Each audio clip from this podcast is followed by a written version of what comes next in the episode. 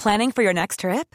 Elevate your travel style with Quince. Quince has all the jet setting essentials you'll want for your next getaway, like European linen, premium luggage options, buttery soft Italian leather bags, and so much more.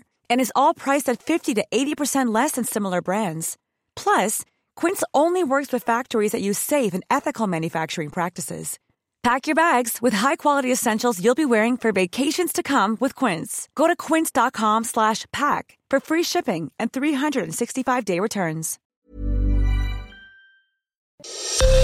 Esto es Noticias a la Hora. Heraldo Radio le informa.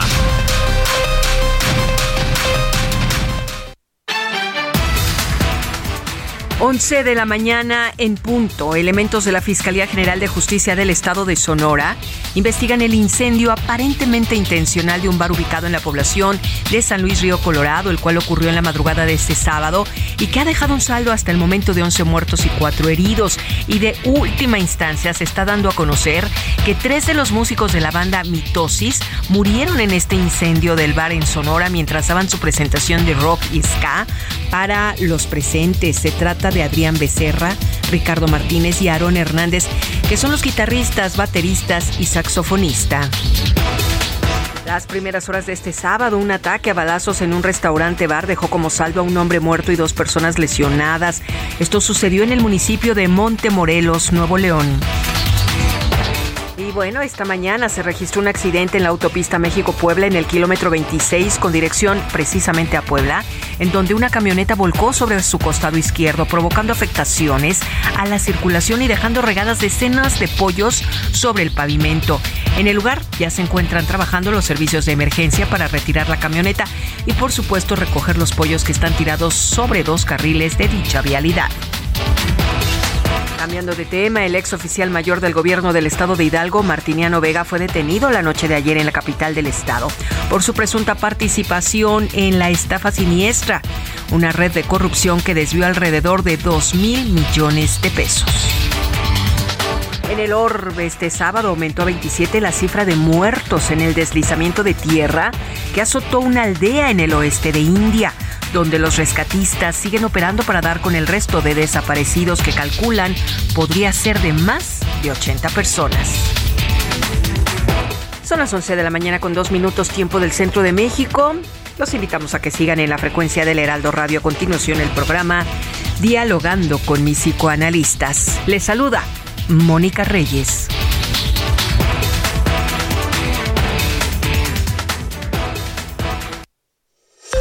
Esto fue Noticias a la Hora. Siga informado, un servicio de Heraldo Media Group.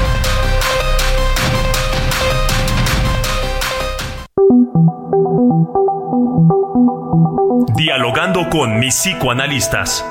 La doctora Ruth Axelrod, doctor Pepe Estrada y la doctora Rocío Arocha son especialistas comprometidos, profesionales que se interesan realmente en ti a través de El Heraldo Radio, un espacio personal, íntimo e incluyente. Dialogando con mis psicoanalistas. Comenzamos.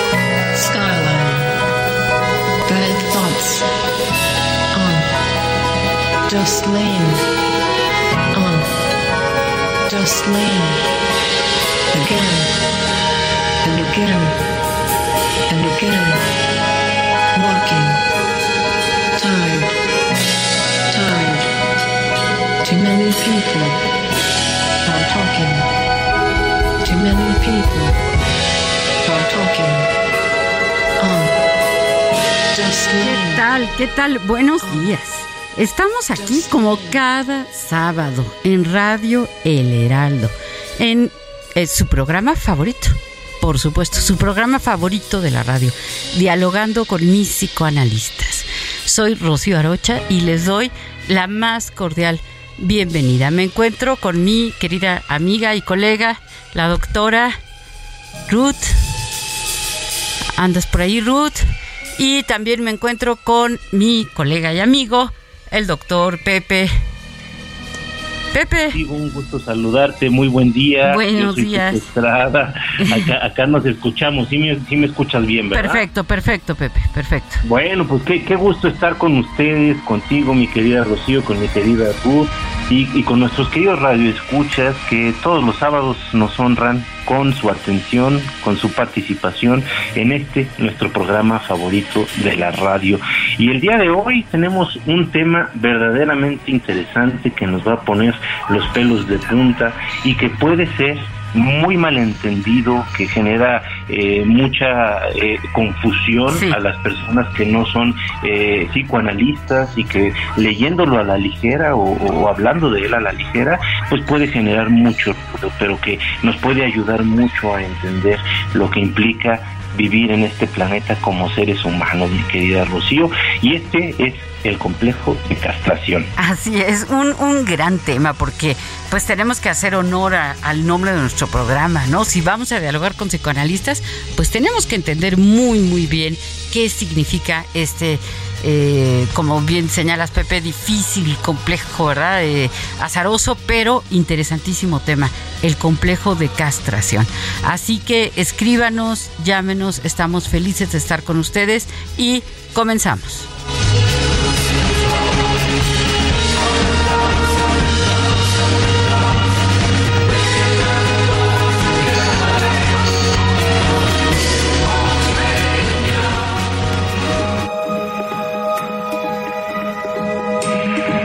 Sigue a la doctora Ruth Axelrod en Facebook e Instagram como Ruth Axelrod.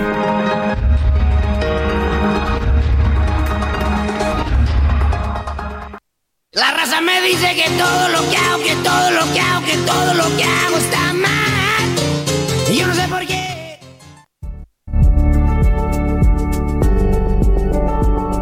La castración se define como la extracción de los testículos u ovarios, realizada con distintos fines, como evitar la reproducción o incluso con fines médicos para evitar la producción de ciertas hormonas que pueden contribuir a la gestación de ciertos tipos de cáncer. Sin embargo, para el psicoanálisis el complejo de castración es un concepto que remite a la búsqueda de los niños y niñas con respecto a la diferencia de los sexos y que irá articulando la personalidad con base a la capacidad que se adquiere de tolerar los límites impuestos por el medio ambiente y la socialización. Aunque aparece temprano en la obra de Sigmund Freud, es hasta los años 20 del siglo pasado que adquiere un carácter de universalidad, pues el padre del psicoanálisis repara de manera más atenta en dicho concepto y su importancia. Recuéstate en el diván y pensemos juntos alrededor de este apasionante tema. Comenzamos.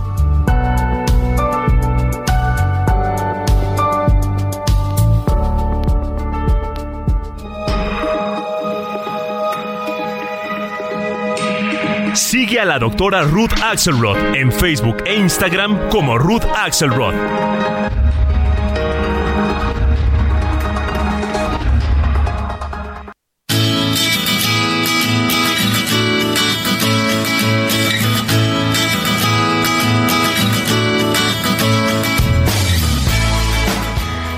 Les recuerdo nuestras estaciones. Estamos en Oaxaca en el 97.7, en Tampico el 92.5, en Tuxtla Gutiérrez, Chiapas, a quienes hoy les mandamos un saludo muy, muy cariñoso. Es un estado hermosísimo, bueno, precioso. Yo he estado ahí, he tenido la oportunidad de conocer Comitán, eh, Tuxtla, por supuesto, eh, las cascadas de agua azul, Palenque. Bueno, qué, qué belleza de lugar. Así que les mandamos un saludo muy, muy cariñoso, especialmente a Chiapas, que en Tuxtla es la estación 88.3 de FM. Y ahora sí está con nosotras nuestra querida amiga y doctora Ruth. ¿Cómo estás, Ruth?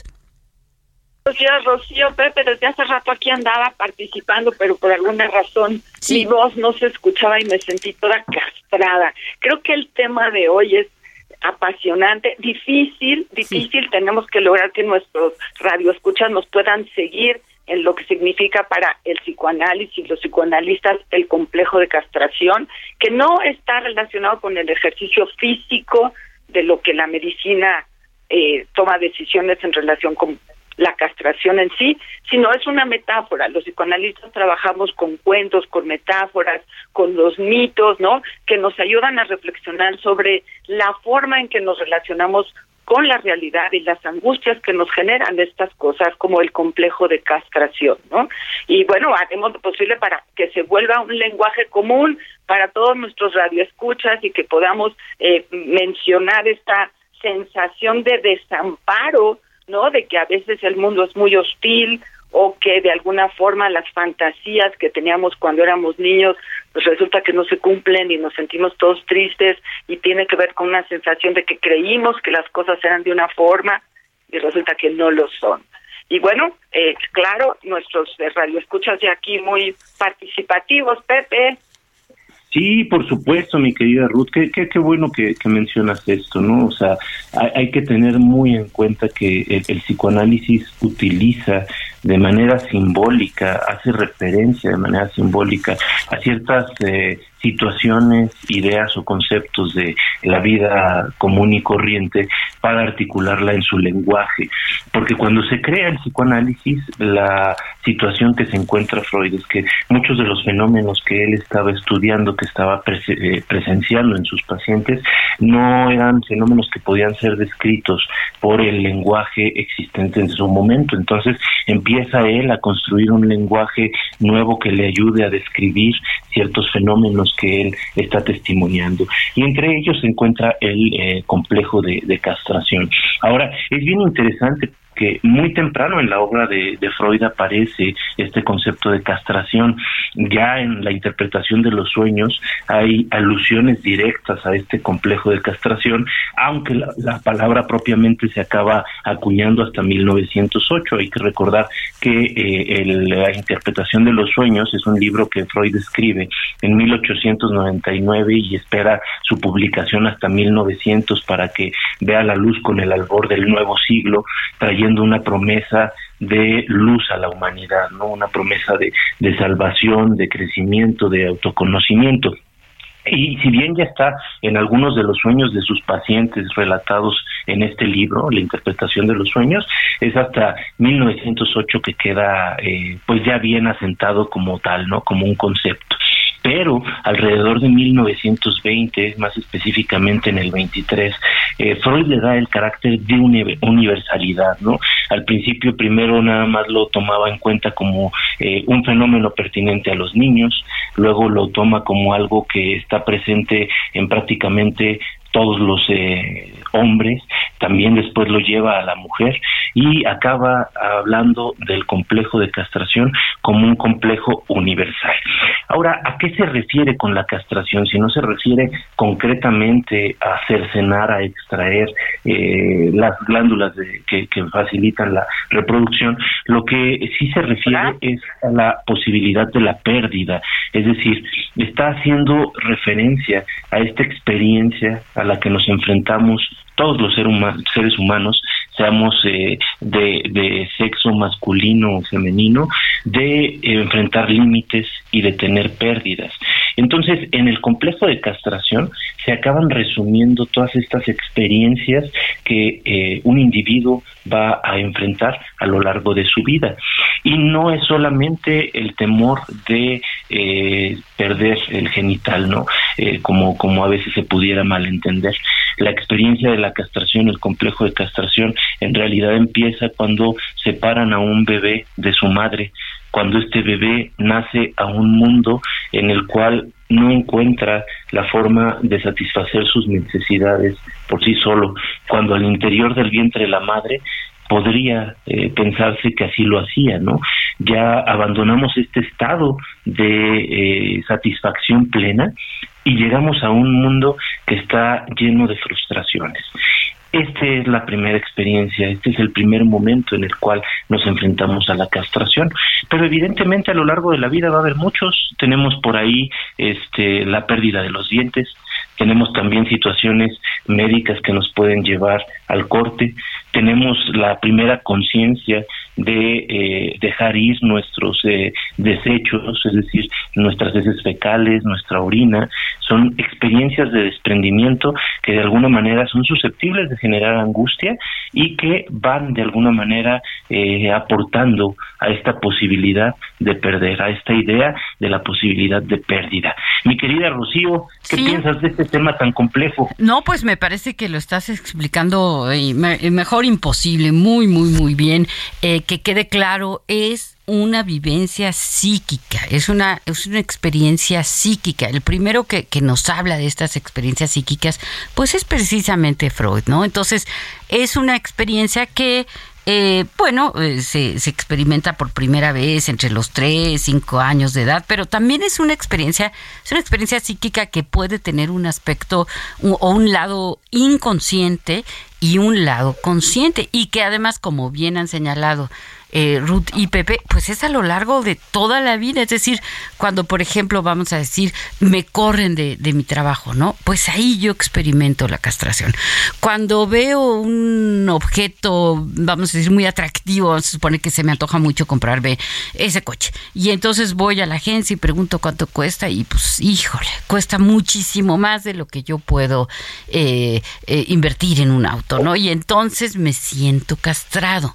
O cuando eh, una pareja, por ejemplo, que yo quiero mucho, estoy enamorada y de repente pues eh, se va con otra, ¿no? Y entonces pues otra vez lo experimento. Es decir, a lo largo de toda la vida, absolutamente a todos nosotros vamos a tener esta experiencia de pérdida, esta experiencia de no puedo, esta experiencia de yo no soy todopoderosa, eh, no todo lo que quiero eh, me lo van a dar o me va a ser dado, ¿verdad? Y claro, cada quien lo va a manejar de modos muy distintos, porque una persona, vamos a suponer, muy, muy sobreprotegida, un niñito al que le dan todo, todo le dicen que sí, todo hace lo que se le da la gana, pues la primera vez que alguien dice esto no, pues entonces se va a sentir muy, muy afectado, va a tener muy poca tolerancia a la frustración.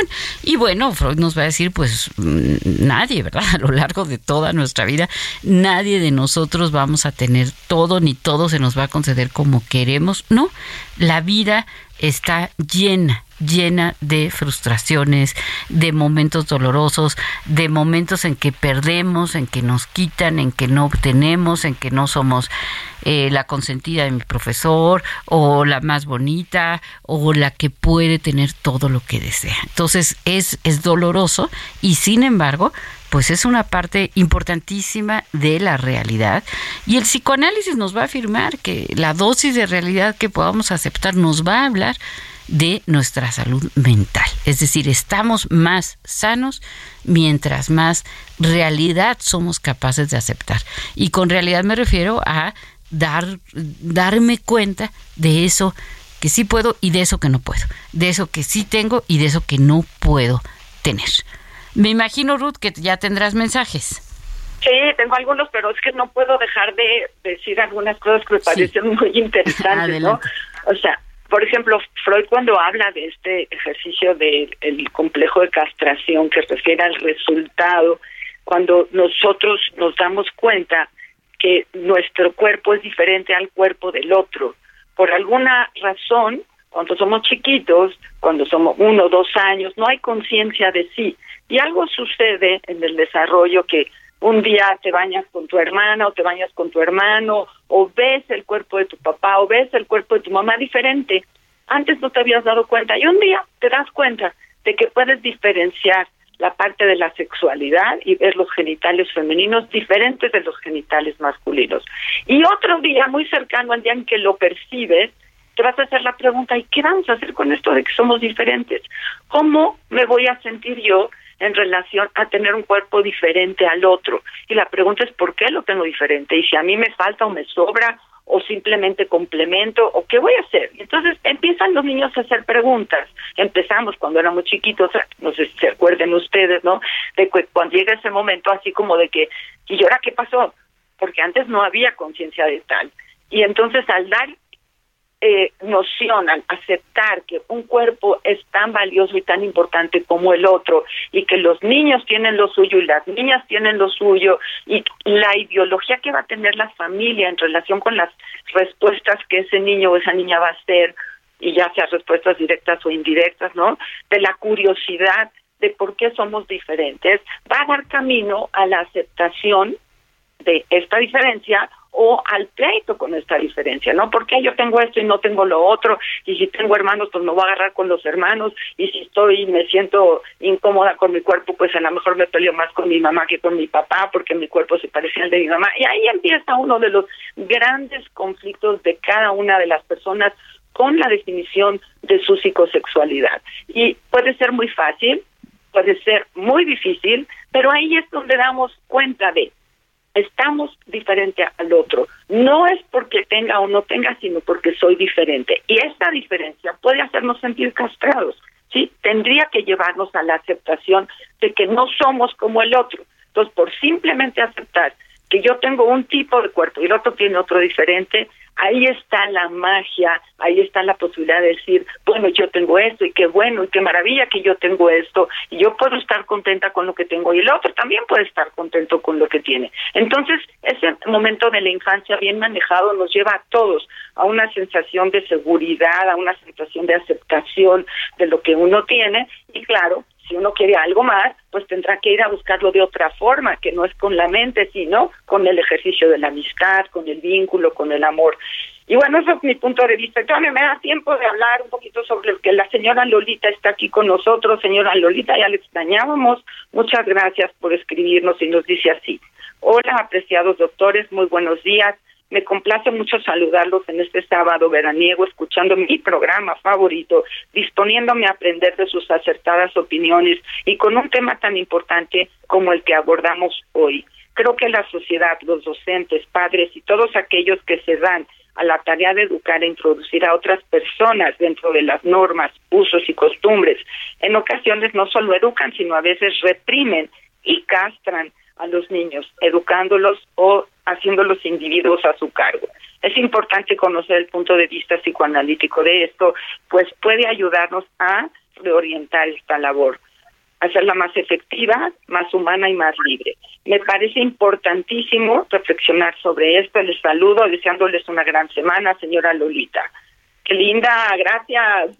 Siempre sus mensajes eh, nos llenan de emoción porque además es una mujer muy, muy inteligente y muy solidaria. Nos acompaña todos, todos los sábados. Y bueno, ya este programa está asociado al mensaje de la señora, de la señora Lolita. Y también a Héctor Vieira, nuestro productor, el mejor productor de México y América y el mundo entero y a Enrique Quique Hernández en los controles, quien también pues es el mejor, el mejor que pueda existir y por eso en este programa pues nos va tan bien y estamos tan contentos. Entonces sí, sí está asociado este complejo de castración también al complejo de Edipo, que es, es lo que a lo que Ruth ahorita estaba haciendo una referencia muy muy muy clara eh, en un lenguaje pues que todos podamos entender, porque como muy bien señala Pepe, el lenguaje, digamos, la jerga del psicoanálisis, pues es propio del psicoanálisis, como pasa con, con cualquier disciplina, ¿no? Que tienen un lenguaje especial y que eso a veces nos hace que lo entendamos como, como muy difícil, como complejo. Sin embargo, pues explicado eh, por nosotros creo que puede ser un poco más accesible. Pero tenemos que irnos a un corte.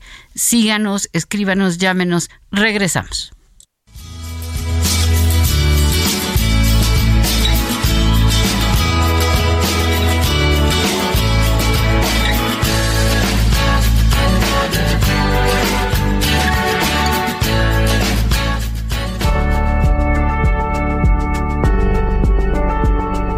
El complejo de castración no hace referencia a una suerte de mutilación anatómica. Se trata en realidad de una vivencia psíquica muy intensa, que por lo general se experimenta por primera vez entre los 3 y 5 años. Sin embargo, esta experiencia inconsciente se repite en varios momentos de la vida, particularmente cuando se ponen en juego los mecanismos de defensa.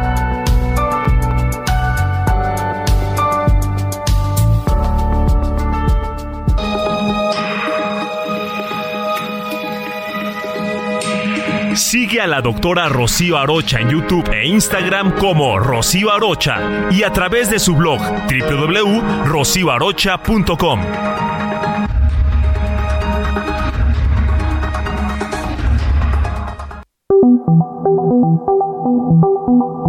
Los doctores Ruth Axelrod, Pepe Estrada y Rocío Arocha continúan en un momento en Dialogando con mis psicoanalistas.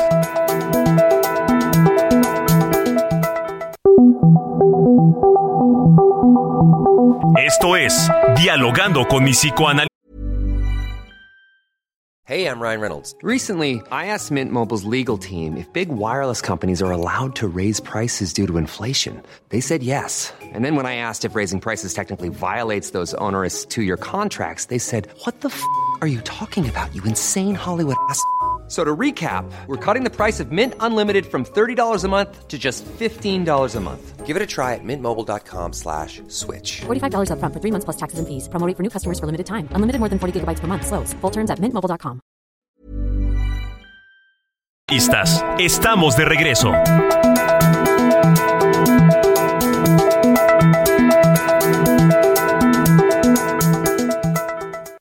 Minuto y piensa en tu momento favorito. El nacimiento de tu primer hijo o su primer cumpleaños. Ahora piensa en las empresas y en los empleos que hay detrás. El de Ana que trabaja en la empresa donde hacen los biberones. El de Carlos que hace los pasteles. Empresarios y colaboradores trabajamos para que a todos nos vaya mejor. CIRT, Radio y Televisión Mexicanas. Voz de las empresas. Consejo de la Comunicación. Cuando el complejo de castración, por la razón que sea, no se termina de superar, quedan secuelas y como adultos aparecen sentimientos de infravaloración, incapacidad para asumir los desafíos que el desarrollo del propio talento impone y una baja autoestima, lo que puede derivar también en la aparición de la angustia.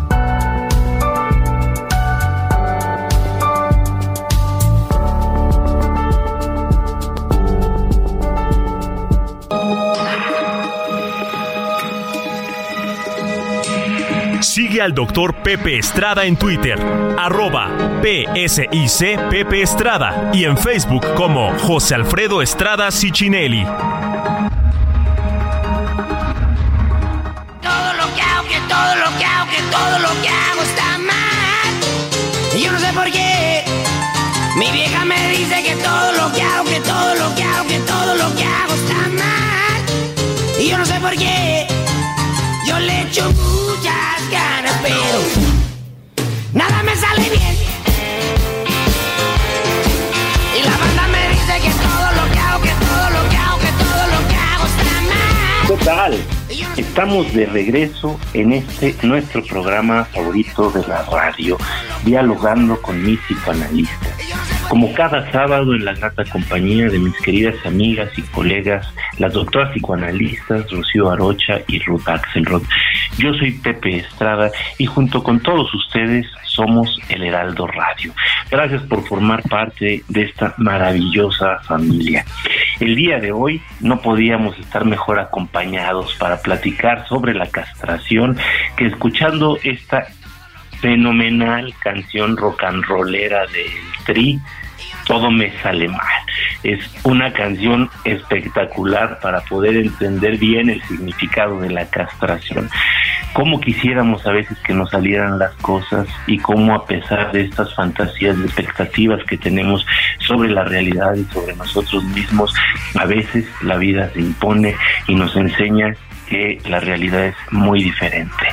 Pero dentro de todo esto eh, que nos llena de frustración, dentro de todos los retos que nos presenta este mundo maravilloso, pero muy difícil, hay que reconocerlo, también está la posibilidad de sobreponernos, de reconstruirnos, de pararnos y de generar un crecimiento que antes nos podría resultar insospechado. En esencia, lo que existe detrás del complejo de castración es una promesa, una promesa de crecimiento. Si nosotros aceptamos los límites que nos impone nuestra realidad humana, lo que podemos hacer es esforzarnos, esforzarnos y esforzarnos. Trabajar, trabajar y trabajar.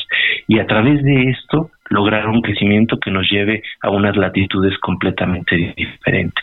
Entonces, gracias a este hecho de nuestra eh, falibilidad, de nuestra vulnerabilidad, nosotros podemos convertirnos en seres cada vez más complejos y con capacidades mucho más elevadas. Entonces, en el fondo, detrás de estas frustraciones, hay un mensaje, persevera y puedes alcanzar otros lugares. Mi querida Rocío, ¿qué piensas de, esta eh, idea que estamos planteando y que también hay que decirlo, es, muy interesante porque a veces sí es cierto que la vida se nos presenta como eh, muy apesadumbrada, ¿no? Como un panorama muy oscuro y sobre todo si tenemos fantasías omnipotentes, ¿no? Esto de yo quiero hacerlo así, yo yo lo eh, lo pienso de esta manera y por tanto así va a suceder. Y entonces la, la realidad nos nos este, muestra sus carcajadas no se, se ríe carcajadas de nuestros planes y este puede resultar muy doloroso no muy muy doloroso. La realidad eh, sí se, se ríe y nos da eh, pastillas de, de Ubicatex, ¿no? Es decir, la realidad nos dice, pues ubícate, no todo lo que quieres lo vas a conseguir, no todo lo que sueñas, no todo lo que imaginas. Y aunque hayas trabajado mucho por algo, a veces puede pasar que a pesar de haber trabajado mucho por algo, no lo consigamos, ¿no? Es la dignificación del esfuerzo al margen de, de los resultados, ¿no? La palabra castración viene del latín, del latín castitas, que significa pureza, eh, y, ese es el sufijo de cualidad castus, ¿no? Que es puro y que es propiamente separado o cortado, aislado, ¿verdad? De vicios. De ahí viene la palabra castración. Realmente la, connotación que le da el psicoanálisis, pues es esto de eh, no poder tener eso que el otro tiene, eso que se me antoja tener, eso que me gustaría tener, pero también, como muy bien señaló Pepe, pues es una, es una promesa, ¿no? Porque si me resigno en el mejor de los sentidos, ¿no? Es decir, si acepto, bueno, este es el límite de mi realidad, este es el límite de mi poder, esto es lo que sí puedo y esto es lo que no puedo, pues voy a tener salud mental. Porque imagínense una persona que dice, pues yo a fuerza quiero tener esto que no puedo y entonces se lo arrebato quizá al de al lado, ¿no? Vamos a decir, un asaltante que va pasando y ve que una señora va con una bolsa y al asaltante se le antoja, pues se la arrebata y dice, yo no estoy castrado, ¿no? Yo tengo lo que quiero. Pero ahí estaría delinquiendo, ahí estaría cometiendo un acto eh, ilegal, un acto que es incorrecto y del que pagaría, por supuesto, consecuencias. Entonces, eh, sí, la salud mental sí tiene que ver muchísimo con esta experiencia psíquica de castración y poder tolerarla y, y remontarla, ¿no? Es decir, superarla. Y también bueno no puedo tener esto pero pero sí puedo tener esto otro no entonces a lo mejor no puedo tener eh, eh, no sé eh, yo ponía el ejemplo de un automóvil no bueno a lo mejor no puedo tener uno nuevo de una agencia precioso pero a lo mejor me puedo comprar un cochecito usado en un crédito a cinco años y entonces de cierto modo satisfago esta necesidad que tengo pero adaptada a mi realidad. Aquí, bueno, se me ocurren un millón de, de, ejemplos y de temas, ¿no? Porque el dinero, por ejemplo, a veces puede ser como una fantasía de si tengo ese dinero, entonces voy a poder tener todo lo que quiero. Y bueno, se me ocurre que ese podría ser un gran tema para, para otro momento de, del programa, ¿no? Pero, Ruth, te doy la palabra. Pues quiero seguir con esta idea de aceptar lo que tengo y aceptar lo que no tengo, que sería directamente en la relación con el cuerpo, ¿no? Aceptar que soy mujer o aceptar que no soy mujer, es decir, soy hombre, o incluso hoy todas las nuevas alternativas que existen sin ser binario, pero no me refiero a la actitud eh, de poder aceptar la bitrisexualidad, ese tipo de cosas, sino el cuerpo que nosotros recibimos, que, que con el que nacemos, o, o, tiene pene o tiene vagina. Y eso eh, ya cada uno de nosotros lo va a decorar y va a decidir qué hacer con eso, pero la aceptación de que no tenemos la bisexualidad a los pies, sino una sola sexualidad, que después matizaremos de nuevo, lo digo sin límites y sin y sin eh, poner a cada quien en el lugar que necesite, ¿no? Implica eso, es la castración, aceptar la castración, solamente tengo esta parte y estaré contenta con ella o no, ya veremos qué sucede con esto. Ahora, aquí tenemos a Marcelo con nosotros, que me hace una pregunta, bueno, a ver, Rocío Pepe, ahí les va, dice así, distinguidos psicoanalistas, ustedes asocian el complejo de castración al perfil de mujeres jóvenes que se pueden poner obesas y vulgares van relacionados. Muchas gracias por su respuesta. Saludos cordiales, Marcelo Fernández Ocampo. Le pregunto a Marcelo que a qué se dedica, me está escribiendo, a lo mejor es nuestro colega y tiene algunas cosas interesantes que aportar, pero podemos relacionar complejo de castración con sobrepeso, con situaciones de vulgaridad? Pues creo que es un, un tema muy muy delicado. a ver, habría que, que, discernir que eh, en el psicoanálisis no nos eh, enfocamos en casos en general, sino más bien en casos en particular. Eh, creo que partiendo de esta premisa, el hablar en términos generales de la obesidad con el complejo de castración o de la vulgaridad con el complejo de castración, me parece que no es pertinente, o sea, no, no, no va por la línea, ¿no? Sin embargo, habrá ciertos casos en los cuales tal vez precisamente por las frustraciones, por eh, el dolor que representan los límites, por una eh, situación eh, depresiva, pues sí podamos caer en, en, en, un sobrepeso este por e, este complejo de castración mal asimilado, ¿no? Pero de ahí a derivarlo como una generalización me parece que es muy peligroso este y no es para nada pertinente.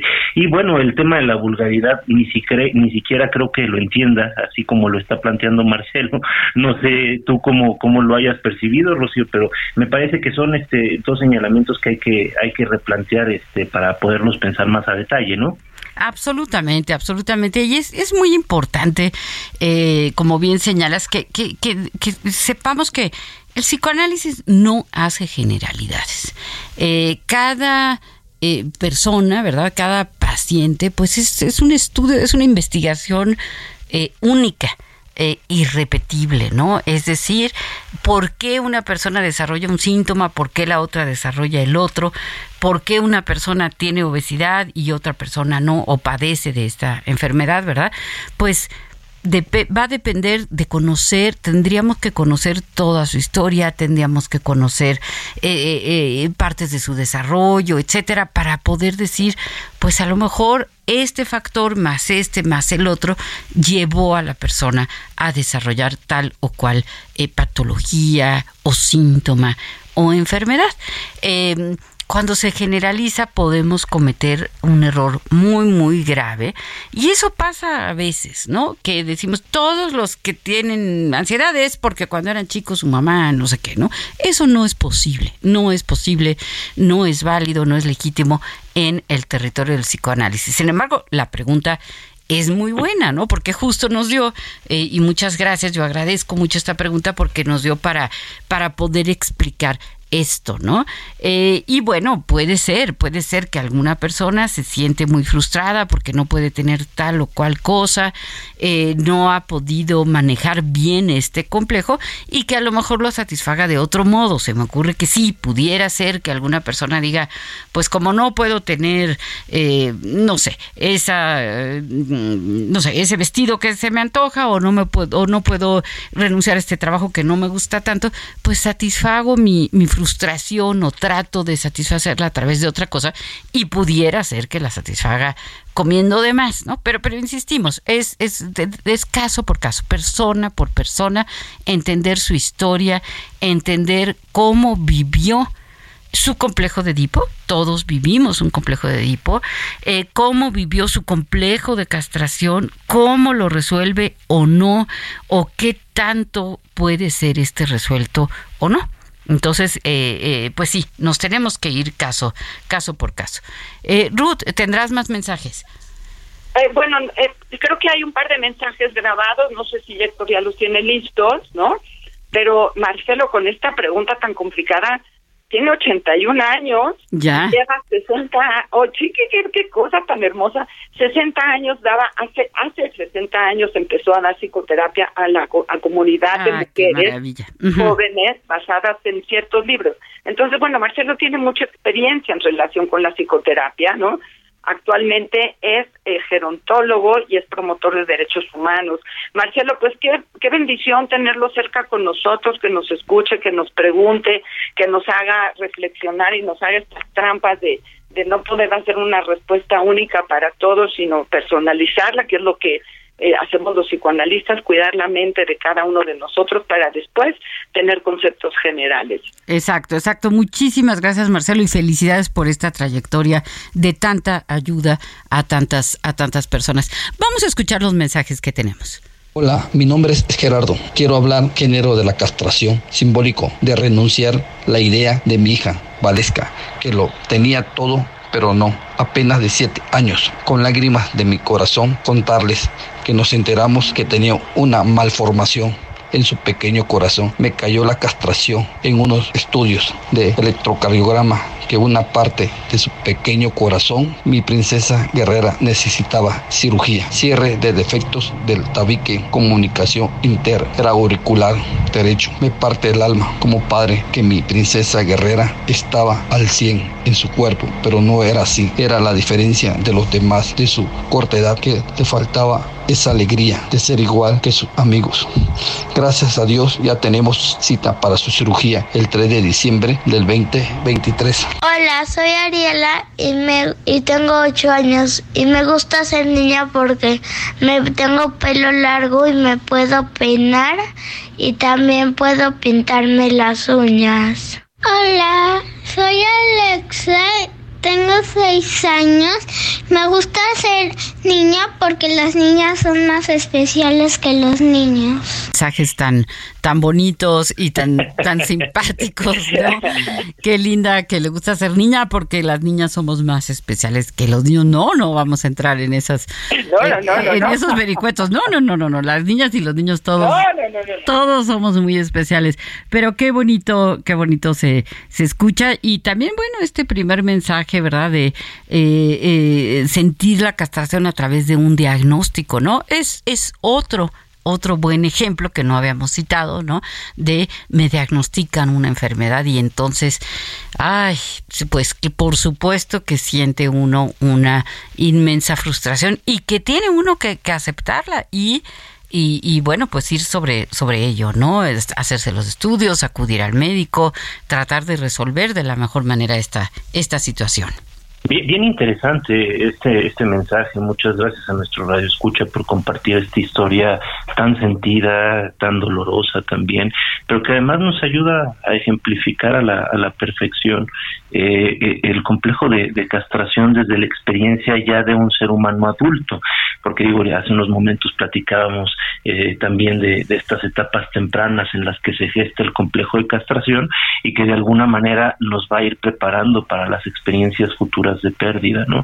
Y acá lo que nos demuestra este radio escucha es cómo la vida se impone a veces de formas trágicas, ¿no? Hay cosas que nos sobrepasan y que ni la medicina ni los cuidados más óptimos pudieran eh, llegar a, a solventar o a, o a, prevenir, ¿no? Simple y sencillamente esta vida está llena de experiencias retadoras, ¿no?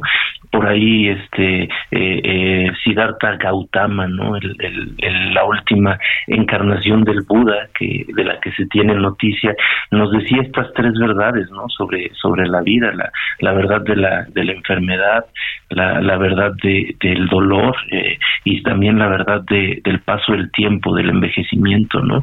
Son son eh, experiencias que, que causan dolor, que causan frustración y que de alguna manera son eh, en algunos casos irremediables, ¿no? Por ejemplo, el paso del tiempo. Ahí tenemos otro otro ejemplo muy claro de la castración, como a veces por más que eh, nos esforcemos por ponernos cremitas y demás, se nos empiezan a presentar arruguitas, este signos del, del envejecimiento, del paso de la edad, y hay personas que lo podemos aceptar eh, relativamente bien y hay otras que no lo pueden aceptar y andan haciéndose cosas en el cuerpo que se convierten en una agresión hacia su propio cuerpo y que de alguna manera acaban incluso distorsionando eh, la, la eh, realidad de su propio cuerpo y la percepción que se tiene del mismo, ¿no? Entonces son eh, fenómenos que se nos van presentando y que de alguna manera el mensaje que nos da el psicoanálisis es acepta tu propia humanidad y una vez que sepas aceptarte a ti mismo, podrás eh, potencializar tus propias capacidades. Entonces tal vez no tienes para hacer aquello que tú quisieras, pero tal vez tienes para hacer algo mejor de lo que tenías en mente.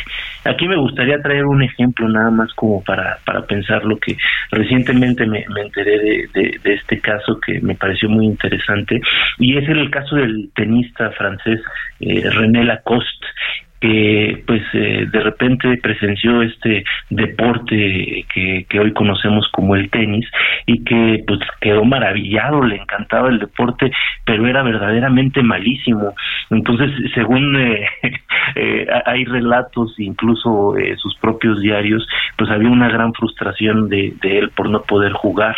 Sin embargo, se abocó se contrató un buen entrenador, se puso a observar a sus eh, compañeros que jugaban tenis, se clavó en tenis, tenis, tenis, tenis, tenis, hasta que alrededor de ocho o diez años después se hizo acreedor de prácticamente los títulos más importantes del mundo del tenis y acabó creando su propia marca de, de ropa orientada precisamente hacia el tenis. Pero entonces ahí está un ejemplo claro de cómo eh, reconocer eh, esta eh, falta de perfección, esta carencia que tenemos como seres humanos, nos puede llevar también a sobreponernos a ella y de nueva cuenta a perfeccionarnos cada vez más en algo que nos interesa y nos apasiona, ¿no? Entonces tenerlo siempre presente, este, como un mensaje de esperanza, este complejo de castración. ¿Cómo ves, mi querida Ruth?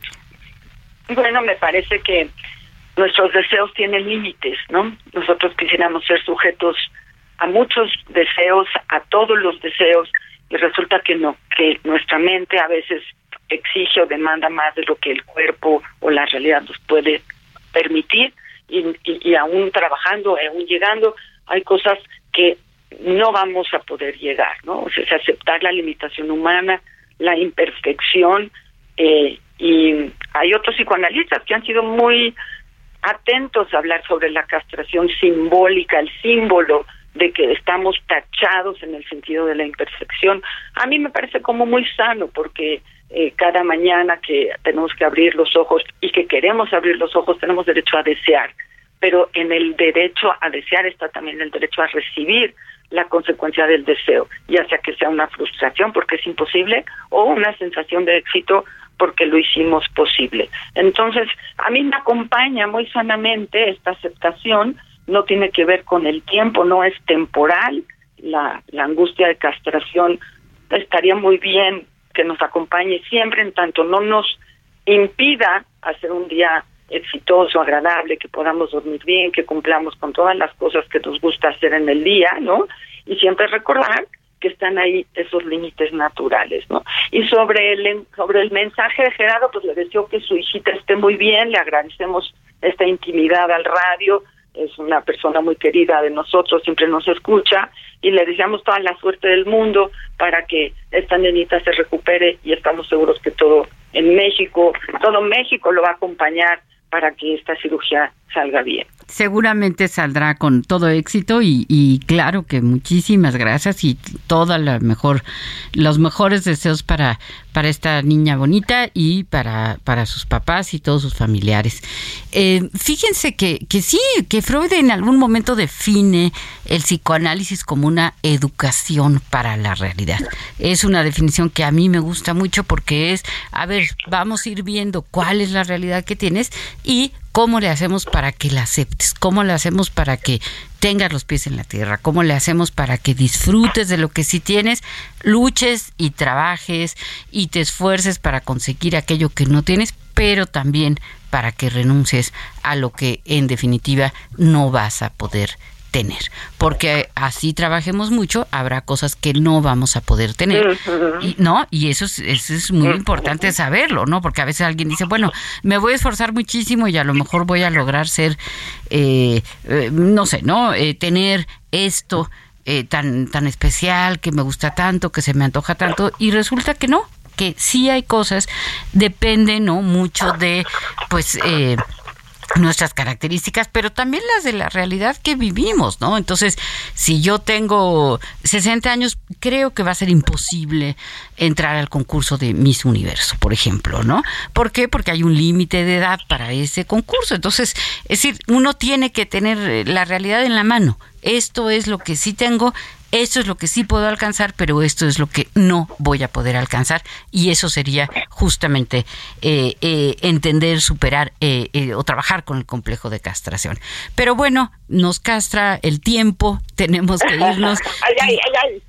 quisiéramos quedarnos más, pero no podemos. La semana que entra, la muerte de mi mascota, otro tipo de... No, no, no. ¿No? Otro tipo de castración. Sí, sí, sí. Bueno, bueno, pues soy Rocío Me despido con un abrazo para todos nuestros radioescuchas. Gracias a quienes nos escuchan. Feliz, feliz fin de semana. Y yo no sé por qué, yo le echo muchas ganas, pero nada me sale bien.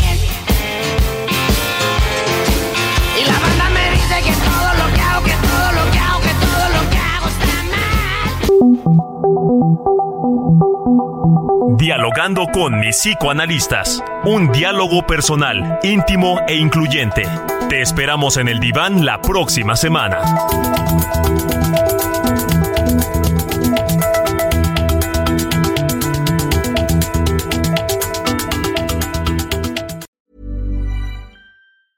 Hey, it's Paige DeSorbo from Giggly Squad. High quality fashion without the price tag. Say hello to Quince.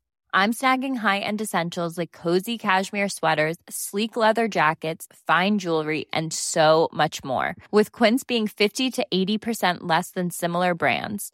And they partner with factories that prioritize safe, ethical, and responsible manufacturing. I love that. Luxury quality within reach. Go to quince.com slash style to get free shipping and 365 day returns on your next order. Quince.com slash style.